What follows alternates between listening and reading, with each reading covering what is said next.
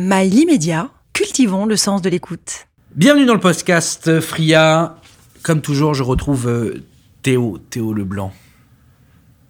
On va continuer l'histoire de ce fabricant euh, de bougies euh, dans le Larzac qui vient de s'adresser donc à une intelligence artificielle, un tout, enfin des outils d'intelligence qui utilisent l'intelligence artificielle pour être très très précis, et qui souhaite vendre ses bougies euh, à travers une marketplace, ça c'est certain, même peut-être sa propre marketplace. Donc il vient de construire sa publicité, les images ont été générées par un outil euh, qui utilise de l'IA. Qui utilise de l'IA, la musique, même chose, les voix, etc. Maintenant, quel est le parcours de, euh, du fabricant, de ce fameux fabricant de bougies? Pour justement générer toutes ces, toutes ces choses-là Oui, tout à fait. La première chose, ça va être une fois qu'il, par exemple, il a analysé les données sur son site, qu'il sait qu'il veut faire une publicité pour les euh, hommes entre 40 et 50 ans euh, pour la Saint-Valentin, par exemple. Il va, première chose, il va peut-être aller sur ChatGPT, il va dire, euh, tiens, génère-moi une publicité, enfin, tu es un expert en génération de publicité, voici mon entreprise, voici ce que je fais, voici les informations, je vise telle personne pour telle occasion. Donc là, il faut qu'il les écrive déjà, qu'il fasse le, le, le chemin de ça. Donner des informations dans ce fameux chat où progressivement il va donner, donner, donner de l'information. C'est ça. Parce qu'on s'en rappelle, du coup, de base, ChatGPT, c'est le résultat moyen qui est pas très bon. Le but, c'est de diminuer finalement ses possibilités en lui donnant des informations pour obtenir un meilleur résultat et plus précis. Donc c'est ce que ce fabricant de bougies va faire en donnant des informations sur lui, sur ses datas, sur son entreprise, etc. Une fois que c'est fait, il va demander de générer une publicité, par exemple pour la Saint-Valentin, pour les bougies, pour les hommes entre 40 et 50 ans. Euh, ChatGPT va lui générer une publicité, il peut demander à ChatGPT d'en générer plusieurs. Il y a différentes manières d'obtenir des meilleurs résultats, notamment le TOT, donc l'arbre de pensée, enfin, Tree of Truth, uh, Thought, euh, qui va permettre de générer au fur et à mesure en différentes étapes un meilleur résultat. Donc, en fait, en demandant à ChatGPT, par en fait, on travaille en arborescence. C'est ça demander à ChatGPT de générer plusieurs publicités, euh, potentiellement de les noter selon certains critères, de choisir la meilleure, de, réadapter en plusieurs publicités, etc. Il y a différentes manières.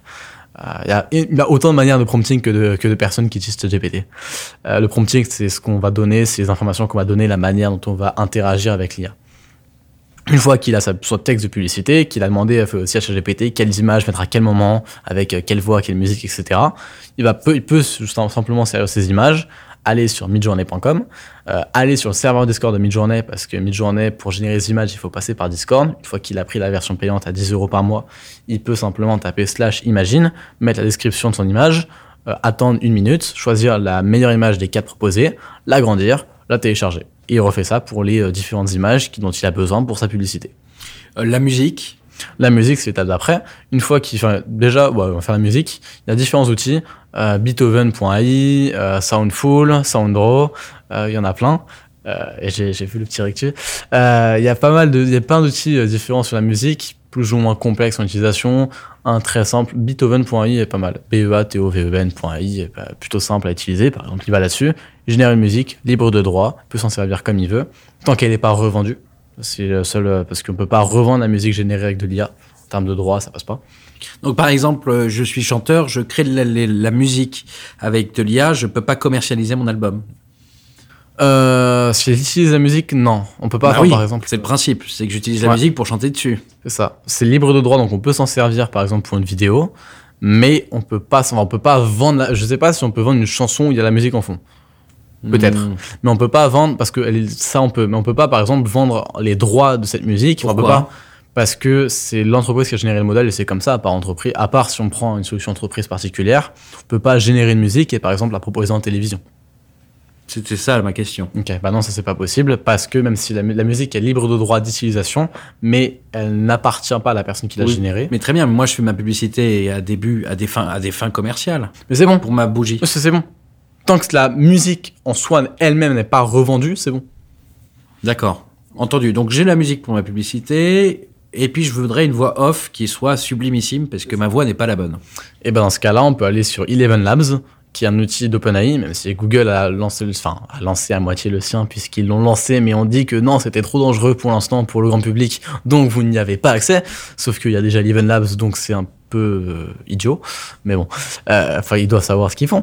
Mais euh, donc Eleven Labs est disponible, Eleven Labs est E L E V E N L A B S qui permet à n'importe qui de générer une voix ou d'entraîner une voix par rapport à 10 secondes seulement, enfin minimum, puis en a mieux c'est, de d'extrait euh, audio de quelqu'un. Et là, on a besoin de prendre, on peut prendre n'importe qui. Ouais, on peut prendre n'importe je peux qui. prendre la voix d'Emmanuel Macron, par Exactement. exemple, ou de Johnny Hallyday. Exactement. Ouais. Et quelqu'un peut se retourner contre moi? Pour l'instant, non, parce que à part si c'est euh, à part si c'est de la diffamation, par exemple, ou Très si bien. c'est euh, enfin à part si c'est du vol d'image, on se sert de ça. Ouais. Ou c'est les problèmes Là, c'est classiques. du vol de voix. Oui, mais tant que c'est pas utilisé, enfin par exemple que c'est pas euh, utilisé à des fins. C'est euh, pour vendre ma bougie. Oui, mais c'est pas par exemple, c'est pas dire euh, tiens je suis Emmanuel Macron, je valide ces bougies. D'accord. Ou là ce serait par vraiment de la, enfin d'usurpation d'identité. Si c'est réutiliser la voix, la voix n'a pas été déposée. Donc euh, Non, mais elle est propre à chacun. Ah, est-ce qu'on peut pas avoir la même voix que quelqu'un d'autre? Bref, ça c'est euh, encore autre chose. Surtout que c'est, proche à 98%, peut-être c'est pas exactement pareil. Donc, donc la voix n'a pas été déposée ou quoi. C'est terrible pas- quand même. Ça dépend du point de vue. Mais, euh, mais bon. Donc non, on peut se servir Donc j'ai fait ma voix off. Imaginons Voilà. avec la voix de Johnny Hallyday, prenons cet exemple. Je suis très heureux. Euh, avec la musique, une musique, euh, avec une musique générée. générée qui, qui est vachement bien sans avoir payé les droits. J'ai mon mes visuels, mais j'ai aussi euh, toutes mes bougies qui sont prêtes. Ouais. Qu'est-ce que je fais? Est-ce que je peux créer mon site internet euh, grâce à ChatGPT? Oui. Alors, euh, Pas ChatGPT, mais si, il y a des plugins sur ChatGPT qui permettent de créer son site internet. d'accord, mais qui sont des plugins qui sont libres de droit eux aussi? Ah, c'est-à-dire les, les Bah, plugins, c'est, les- comme une application. Ah d'accord. En fait, les plugins, il faut expliquer, c'est génial. C'est génial. Ça, ChatGPT, c'était génial, mais comme la- l'iPhone, c'était génial avant 2008, avant qu'il y ait l'Apple Store. C'était génial. On pouvait appeler des gens, on pouvait euh, aller sur Internet, c'était cool. Et puis, il y a eu 2008, il y a eu euh, l'Apple Store. Puis là, on s'est mis à pouvoir installer des applications. Donc, au début, on était en mode, euh, ok, mais pourquoi faire? J'ai déjà, Je peux déjà appeler. Aujourd'hui, est-ce que maintenant on envisagerait même un téléphone sans application? Sans nos- nos Candy Crush, sans Instagram, sans TikTok, tout ça, des applications, c'est inenvisageable. Et bah, c'est un peu pareil avec ChatGPT. ChatGPT de base, c'est le modèle, c'est le téléphone. Et tous les plugins, c'est des applications où n'importe qui peut développer un usage spécifique. C'est euh, voilà comment est-ce qu'on peut servir des plugins. Et donc, il y a des plugins pour tout et n'importe quoi. Aujourd'hui, il y a quelque chose comme euh, 300 plugins qui ont été acceptés par OpenAI. Parce qu'il faut proposer, ensuite OpenAI a le droit de complètement refuser le plugin pour éviter trop de dérives. Mais donc, ça permet aujourd'hui, il y a des plugins par exemple pour analyser le SEO d'un site et donner des, des idées pour l'optimiser. SEO, c'est la manière dont il est référencé sur Google. Euh, même si bon, est-ce que le SEO va continuer à exister avec le GPT Bref, autre question. Euh, Il y a aussi des, y a des plugins par exemple pour générer euh, des diagrammes, il y a des plugins pour générer des cartes mentales, il y a des plugins pour générer, enfin, pour faire tout et n'importe quoi. Donc, euh, est-ce que donc il peut me créer mon site internet? Oui, il y a des plugins pour créer des sites internet, mais il y a aussi des outils qui sont focus là-dessus. Je pense à Code Design par exemple, E, C-O-D-E-D-E-S-I-G-N, qui permet de générer son site internet à partir d'un prompt, de, enfin à partir d'un texte, d'une description de euh, 1000 caractères. Donc, une fois que j'ai mon site, euh, une fois que j'ai plugué tout ça, il me fait les branchements nécessaires pour que j'ai un .com, .com. Euh. Donc, euh, j'achète mon nom de domaine. on peut l'acheter, ou alors par exemple Code Design, je crois qu'avec la version payante, il y a un nom de domaine euh, offert avec. D'accord, donc j'ai mon nom de domaine. Là-dessus, comment va-t-il m'aider et optimiser le fait que je puisse me démarquer des autres? Et peut-il réellement m'aider d'un point de vue opérationnel à euh, rendre mes bougies accessibles et être le meilleur site marketplace, la meilleure marketplace pour vendre mes bougies? Ouais, bah déjà on a parlé des publicités, il peut donner par exemple analyser euh, probablement des plugins qui existent là-dessus pour analyser ou des outils. à travers les réseaux sociaux Voilà, analyser les publicités et euh, par exemple proposer des, des manières d'améliorer. Euh, ou alors il peut aussi aider simplement, on a parlé pour le SEO, donc le référencement naturel du site internet de bougie. Par exemple, si on va chercher bougie pour la Saint-Valentin, que ce site internet apparaisse en premier. Donc euh, pour ça, en fait, on va écrire des articles, on va faire ce genre de choses. L'IA peut les générer, l'IA peut ensuite les améliorer, l'IA peut les optimiser pour qu'ils soient mieux, mieux pour le référencement et donc améliorer la, la manière dont le site va être référencé. Bah, sachant que étant donné que n'importe qui peut utiliser la même manière, pour se démarquer, voilà, va falloir faire un peu plus d'efforts sur le, le prompt et la manière, le- les arbres de pensée, la manière dont on va, euh, le processus pour arriver aux articles, par exemple SEO, parce que n'importe quel autre vendeur de bougies peut faire exactement la même chose. Oui, mais euh, en fait, euh, ce, que vous me dites, c'est que j'économise, mais en contrepartie, je donne un peu plus de mon jus de cerveau. Oui, potentiellement, mais ça, ça prendra quand même moins de temps. C'est par exemple, euh, va un peu plus détailler sur l'idée. Ça va pas être juste, tiens, généralement des articles sur les bougies. Enfin, c'est pas juste euh, fait de mon site le premier en référencement naturel. Non, ça n'importe qui peut le faire. Par contre, n'importe qui ne peut pas donner des informations euh, et des idées sur les bougies euh, qu'un expert peut avoir, parce que n'importe qui n'est pas un expert en bougies. Oui, mais si je donne les éléments pour que mon, ma discussion avec ChatGPT devienne un, un expert, Oui, je peux oui, Si je lui donne tous les éléments. bien sûr.